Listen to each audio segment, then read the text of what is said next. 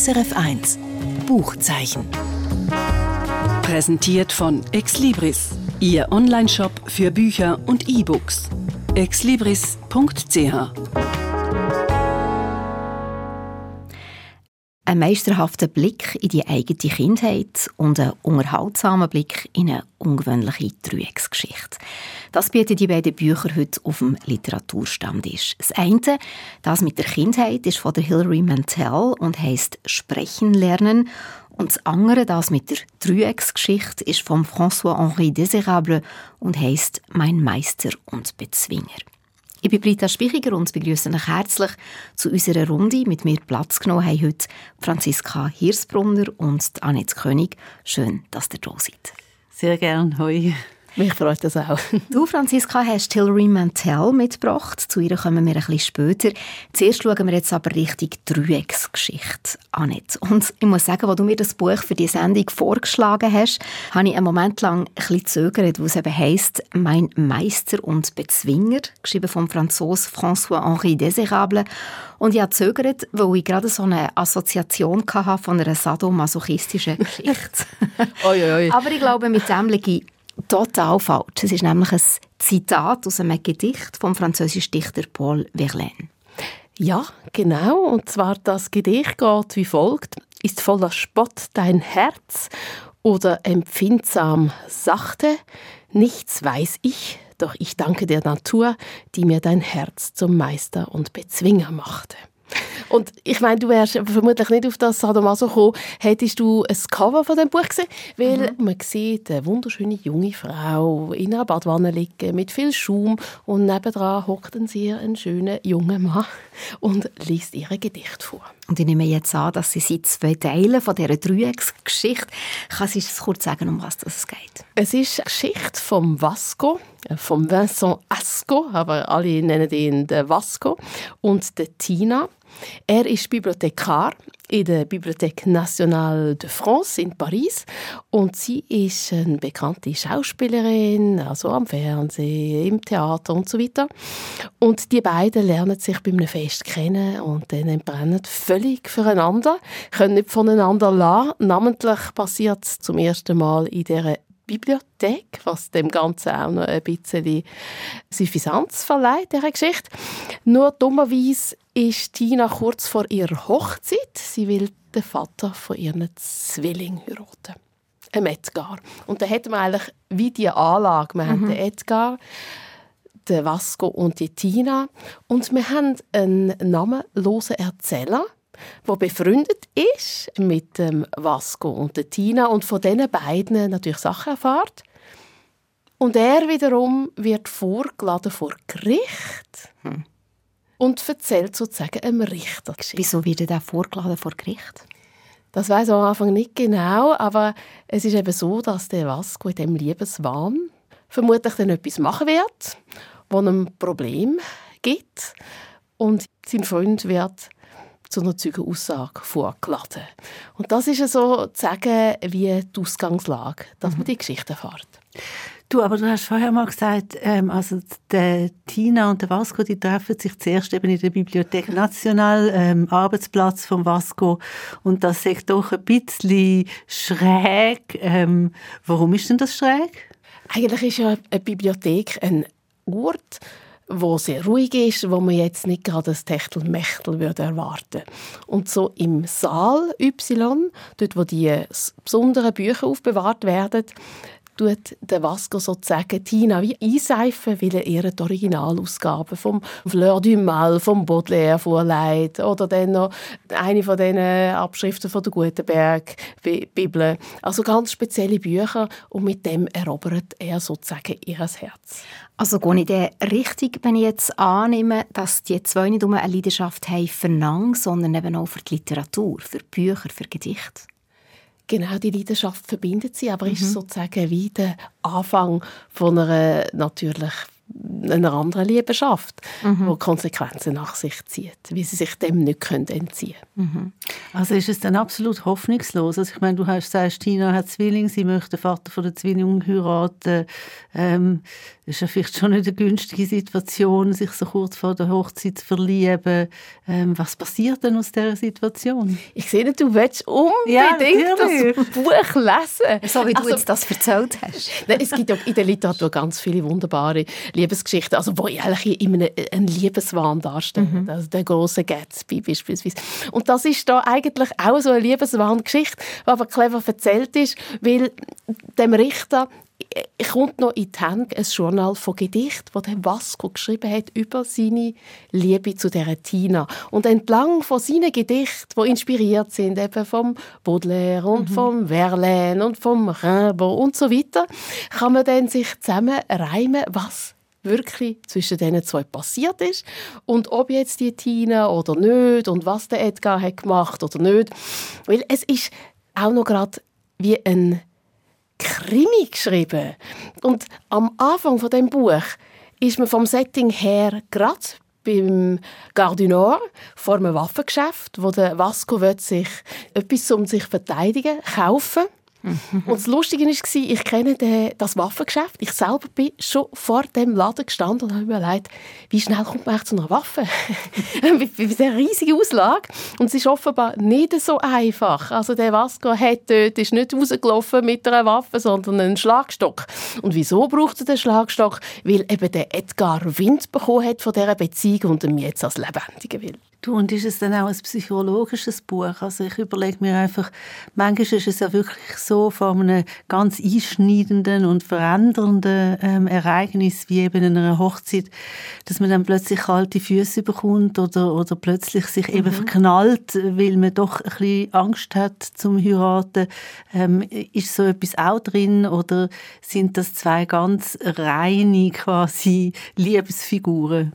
Das sind echt ganz zwei komplett reine Liebesfiguren. Und die Liebesgeschichte ist, ist eben so erzählt konkret und sinnlich. Sie ist heftig und leicht. Sie ist auch äußerst witzig, weil äh, wenn es dann zu einer Sexszene kommt, endet die immer mit, einem, mit einer Pointe am Schluss, dass man muss lachen. So etwas bin ich in der Literatur selten begegnet, weil mhm. wenn es immer um Leidenschaften geht, wird es manchmal auch... Ganz ernste Ja, ernst mhm. oder es ist übertrieben kitschig oder es, es ist einfach so aufschlaglos mhm. oder manchmal auch. Mhm. Und das hat so viel Humor drin und ist so schön beschrieben und man sieht, wie da einfach einer verzweifelt daran, dass er die Frau vielleicht eben dann nicht heiraten kann oder und so weiter, weil sie schon vergeben ist. Und wie da erzählt ist, macht einfach Lust, vielleicht eigene Gefühle, die man hat, vielleicht einmal als Gedicht versuchen einzufangen. Es denke mir jetzt aber, was du sagst, ist ja so ein, ein Mix aus Liebesgeschichte und nachher ist es vielleicht auch noch, wenn ein Krimi, der irgendwie drin spielt, wenn du sagst, er macht etwas, was er nicht sollen hat, Gedicht, Zitat, ist das nicht so ein, ein wilder Mix von allem, aber dafür nichts Richtiges? Es ist eine Liebesgeschichte, wo sich wie ein Journal mit Gedicht liest, aber das Ganze als Kriminalfall erzählt. Und das ist total vielseitig. Und das mhm. ist auch das Spezielle an dem Buch. Also, dass man der Liebe auf den Grund geht, was macht die Anziehung zwischen zwei Menschen aus, mm, dass man das in Gedichtform nochmal verinnerlichen und darüber nachsinieren dass man sich vielleicht auch Gedanken macht, ja, wird die Tina ihre zukünftige Mann, der Vater für ihren Zwilling, ja, verlassen wird sie die Beziehung beenden, lässt sie sich auf die Leidenschaft mit dem Vasco ein, wo, mhm. also, oder zieht sie Konsequenz? Ist das die wahre Liebe? Und was macht die eben aus? Und was macht man, wenn man die wahre Liebe gefunden hat und die will einfach nichts von einem? Und da wird es natürlich zutiefst menschlich und man begegnet auch verzweifelten Seelen und man begegnet Momente, wo man sich entscheiden muss und dann nimmt alles einen anderen Lauf. François-Henri Désérable, mein Meister und Bezwinger, aus dem Französischen von der Claudia Steinitz und dem Tobias Scheffel, erschienen im Rotpunkt Verlag und 216 Seiten lang, vorgestellt heute von der Annette König. Hilary Mantel ist eine vielfach ausgezeichnete britische Schriftstellerin, sogar geadelt worden von der Queen und weltberühmt durch ihre historische Romantrilogie, die im 16. Jahrhundert spielt. Im Zentrum der englische König Henry VIII und sein Berater Thomas Cromwell. Vor einem Jahr ist Hilary Mantel gestorben und sechs von ihren Erzählungen sind jetzt zu ihrem ersten Todestag auf Deutsch herausgekommen. Und in diesen Erzählungen erzählt Hilary Mantel von ihrer Kindheit in den 1950er, 60er Jahren im armen Nordwesten von England. Heissen tut das Buch Sprechen lernen. Franziska, du hast das Buch heute an Literaturstammtisch mitgebracht.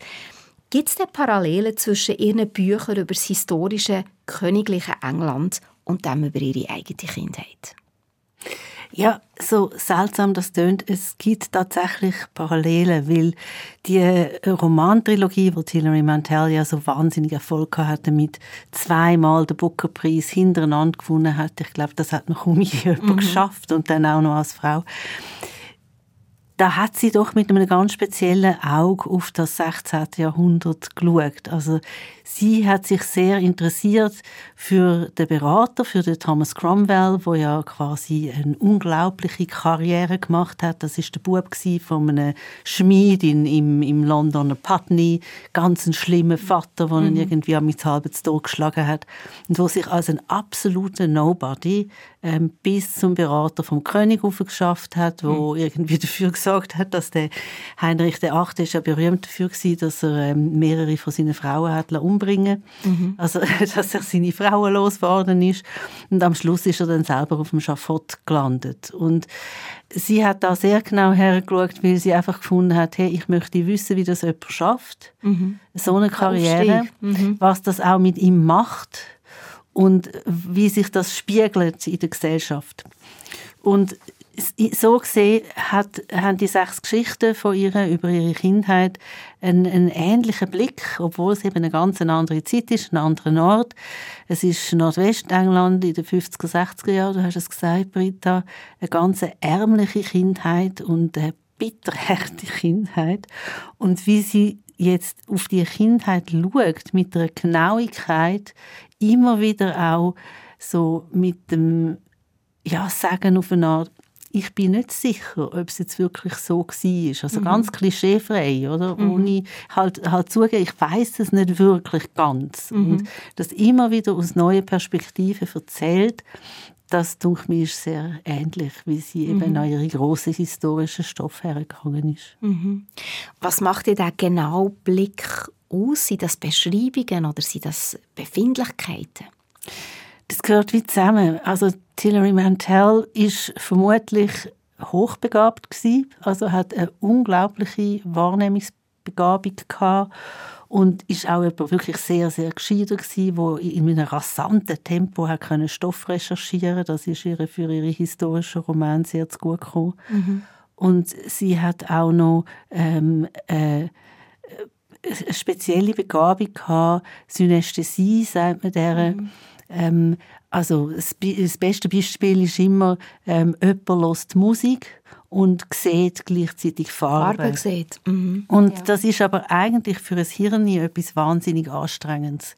Und ähm, sie schreibt halt über sich in verschiedenen Positionen als, als kleines Kind, als ein bisschen älteres Kind, mit eben der Hochbegabung, ähm, der synästhetischen äh, Wahrnehmungsform, dem ganz genau wahrnehmen, was rundum um sie vorgeht und gleichzeitig ist sie ja doch einfach dem, was ist, total ausgeliefert. Mhm. Sie ist ein Kind. Mhm. Was erfahrt man denn ganz konkret aus ihrer Kindheit, wo, wo sich die wie eingebahnt hat? Also ich glaube, das Wichtigste ist, ähm, wo sie, sie variiert sich in den Erzählungen, also wie alt sie jetzt genau war, aber in, im, im, also sie war 80, wo ihre Mutter ähm, ihren Liebhaber ins Haus geholt hat und der Vater hat noch ein Weile im gleichen Haus oder Häusli ähm, gelebt wie ein Gespenst so quasi. Hm. Und irgendwann ist dann der Vater spurlos verschwunden. Ähm, Hilary Mantel hat wirklich nicht gewusst, ähm, wohin. Hat nie mehr irgendetwas gehört von dem Mann. Und sie ist schon eine Aussenseiterin durch das, dass die Familie aus Irland kam und also katholisch war. Damals in den 50er, 60er Jahren war das noch ein Grund gewesen, um ein Kind zu plagen, mhm. ähm, wenn es die falsche Religion hatte. Und dann noch mit dem Skandal, oder? Also, den Liebhaber ins Haus zu holen, mhm. weil, weil der Ehemann da ist. wahrscheinlich zu dieser Zeit. Ja. Unglaublich. Mhm. Und aus dem heraus hat sich dann aber ein ganzer äh, Fächer von, von Problematiken gegeben. Also zum Beispiel Loyalität, oder? Wie soll sich das Kind dem Stiefvater gegenüber verhalten? Es hat immer beides gesehen. Es hat irgendwie gesehen, was der Stiefvater ist, wie der selber leidet an seinem Leben und an der Welt und gleichzeitig ähm, hat sie den Stiefvater gehasst wie Pest. Ähm, das ist so ein, also das ist so etwas, was man erfährt. Dann erfährt man ähm, von ihr auch, wie das ist, wenn ähm, Kinder einfach überhaupt keine Chance haben. Einfach null, oder? Das ist wirklich Unterschicht. Mhm. Ähm, also wenn die Eltern schauen, dass sie in die Schule gehen, ist es sogar gut und sonst äh, gehen sie halt nicht.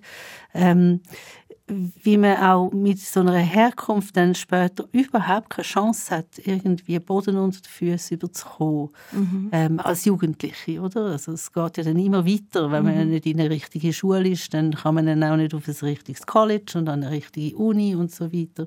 Und etwas Drittes, was mir sehr, sehr Eindruck gemacht hat, ist das Thema vom Verlorengehen. Das, sie schildert das immer wieder, wie Kinder verloren gehen also sich verlaufen zum Beispiel oder im, im Sumpf ähm, ums Dorf herum irgendwie einsaufen. Ähm, ja, und es ist den Erwachsenen vollkommen wurscht. Also die Kinder sind völlig sich selber überlassen. Mhm.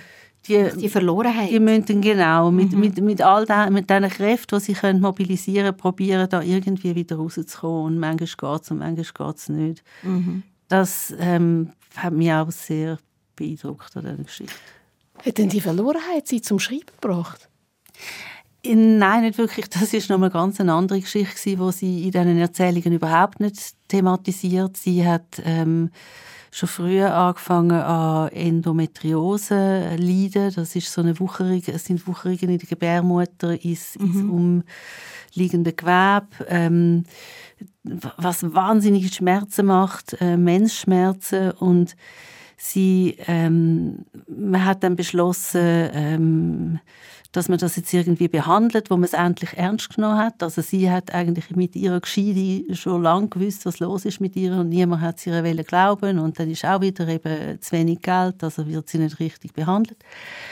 Ähm, dann hat man, da ist sie 27 gewesen, hat man ihre, ohne ihre, ihre das zu sagen, ähm, die Gebärmutter und die Eierstöcke rausgenommen. Und dann ist, ist, ist es erst recht losgegangen mit ihrem Körper. Dann ist der wirklich völlig äh, austickt, muss man sagen. Also mhm. sie ist äh, irgendwie aufgegangen wie ein Ballon, dann wieder zum Skelett abgemagert, ähm, der ganze Kreislauf und, und weiss der Geier was, ist durcheinander gewesen.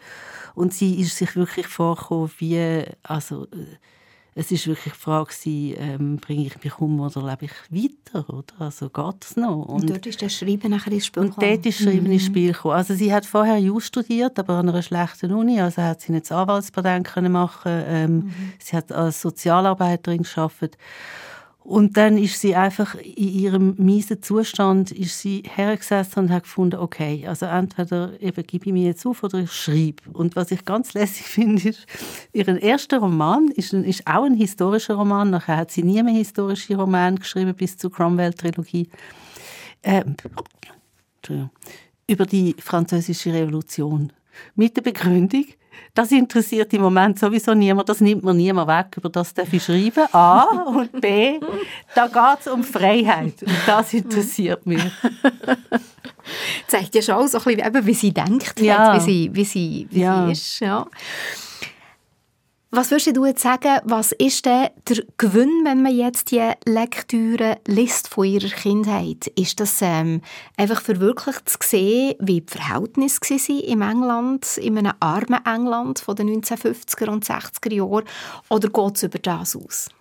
Es geht über das aus. Also ich habe mir das auch überlegt. Es gibt ja äh, auch, wie du vorher auch nicht gesagt hast, also im Zusammenhang mit, äh, mit Dreiecksgeschichten und du, Britta, auch, gibt es ja ganz einen Haufen Bücher und es gibt ganz einen Haufen Bücher und auch einen Haufen Filme über eben so prekäre, arme Kindheiten mhm. aus den 50er, 60er Jahren. Und ich glaube, was, das, was ihres Buch, die Erzählungen so speziell macht, ist, dass sie es irgendwie schafft, auf so eine durchsichtige Art darüber zu schreiben.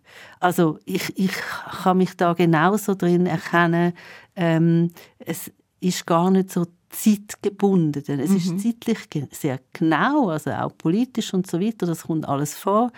Und auf der anderen Seite ist es, ist es ganz offen, das ist so faszinierend, es ist ja ganz schwer, auch nur schon eine simple Erinnerung aufzuschreiben. Oder? Mhm. Wenn man immer so ein bisschen unsicher ist, ist es jetzt wirklich so gewesen und bringt es das wirklich und fasst es das wirklich und das ist ihre Kunst. Also es ist immer toll, sie zu lesen, finde ich wirklich, es ist ihre Kunst ganz transparent ähm, und ohne Scheuklappen auch und eben ohne so in einen Kitsch zu verfallen, mhm. über die Situation damals als Kind schreiben. Mhm. Hilary Mantel, Sprechen lernen, Deutsch von Werner Löcher Lawrence, 146 Seiten, erschienen im Dumont Verlag und heute vorgestellt von der Franziska Hirsbrunner. Und das erste Buch, das wir am Anfang der Sendung darüber geredet haben, heisst «Mein Meister und Bezwinger» von François-Henri Desérable. Annette König hat es heute mitgebracht. Danke euch beiden, habt ihr mit mir in diesen zwei Büchern blättert. Und jetzt zum Schluss noch ein Kurztipp. Es geht um Spaziergänge. Ein kleines Büchlein, das 20 berühmte zeitgenössische Autorinnen und Autoren erzählen, was ihnen das Laufen bedeutet. Von Wegen und Umwegen heisst es ausgegeben von Duncan Minshall. Anfang 2020, also am Anfang der Corona-Pandemie, gibt der Herausgeber Duncan Minshall diesen 20 Autorinnen und Autoren den Auftrag, über einen konkreten Ausflug zu Fuß zu schreiben. Entweder einen, den man noch in Erinnerung hat, oder einen, den man ganz neu macht. Und die Autorinnen und Autoren, die stapfen, spazieren und wandern. Der britische Schriftsteller Tim Parks zum Beispiel geht auf die Spuren von einem italienischen General im 19. Jahrhundert und legt über 70 Kilometer zurück. Die französische Journalistin Agnès Poirier erinnert sich, dass das Flanieren durch Paris für sie als junge Frau eine Möglichkeit bedeutet hat, die Stadt zu zähmen. Und die britische Autorin Alison Louise Kennedy schultert den Rucksack zu Schottland und stellt fest, dass dort Wandern Bergsteigen heisst. Wenn man die Geschichte liest, macht man bequem auf dem Sofa auch alle die Spaziergänge und Wanderungen überall auf der Welt mit. Und man merkt, wie viel das auch mit den Gedanken passiert, wenn man zu Fuß unterwegs ist. Das muss gar nicht immer künstlerisch inspiriert sein. Manchmal tut es auch einfach nur gut. Das beobachtet A.L. Kennedy. Warum ist es eigentlich ein so schönes Gefühl, dieses Brennen in meinen Beinen und dieses leichte Kratzen hinten in meiner Kehle von den tiefen Atemzügen in der kalten Luft? Es ist ein Beweis fürs Leben. Von Wegen und Umwegen ist es rund 300-seitiges Büchlein, das man gerne immer wieder zur Hand nimmt. Die Geschichten, jede zwischen 10 und 20 Seiten lang, bieten eine wunderbare Gelegenheit zum Durchschnaufen. Ausgegeben von Duncan Minshall, erschienen im Verlag Harper Collins. Alle Angaben zu diesem Buch und all den beiden anderen, die wir heute geredet haben, darüber findet ihr wie immer im Internet unter www.srf.ch-buchzeichen. Dort könnt ihr diese Sendung auch als Podcast abonnieren. Und das war es vom Buchzeichen heute. Mein Name ist Britta Spichiger. Schön, wenn ihr auch nächste Woche wieder mit dabei seid. Gleicher Sender, gleiche Zeit. SRF 1 Buchzeichen. Präsentiert von Exlibris, Ihr Onlineshop für Bücher und E-Books. exlibris.ch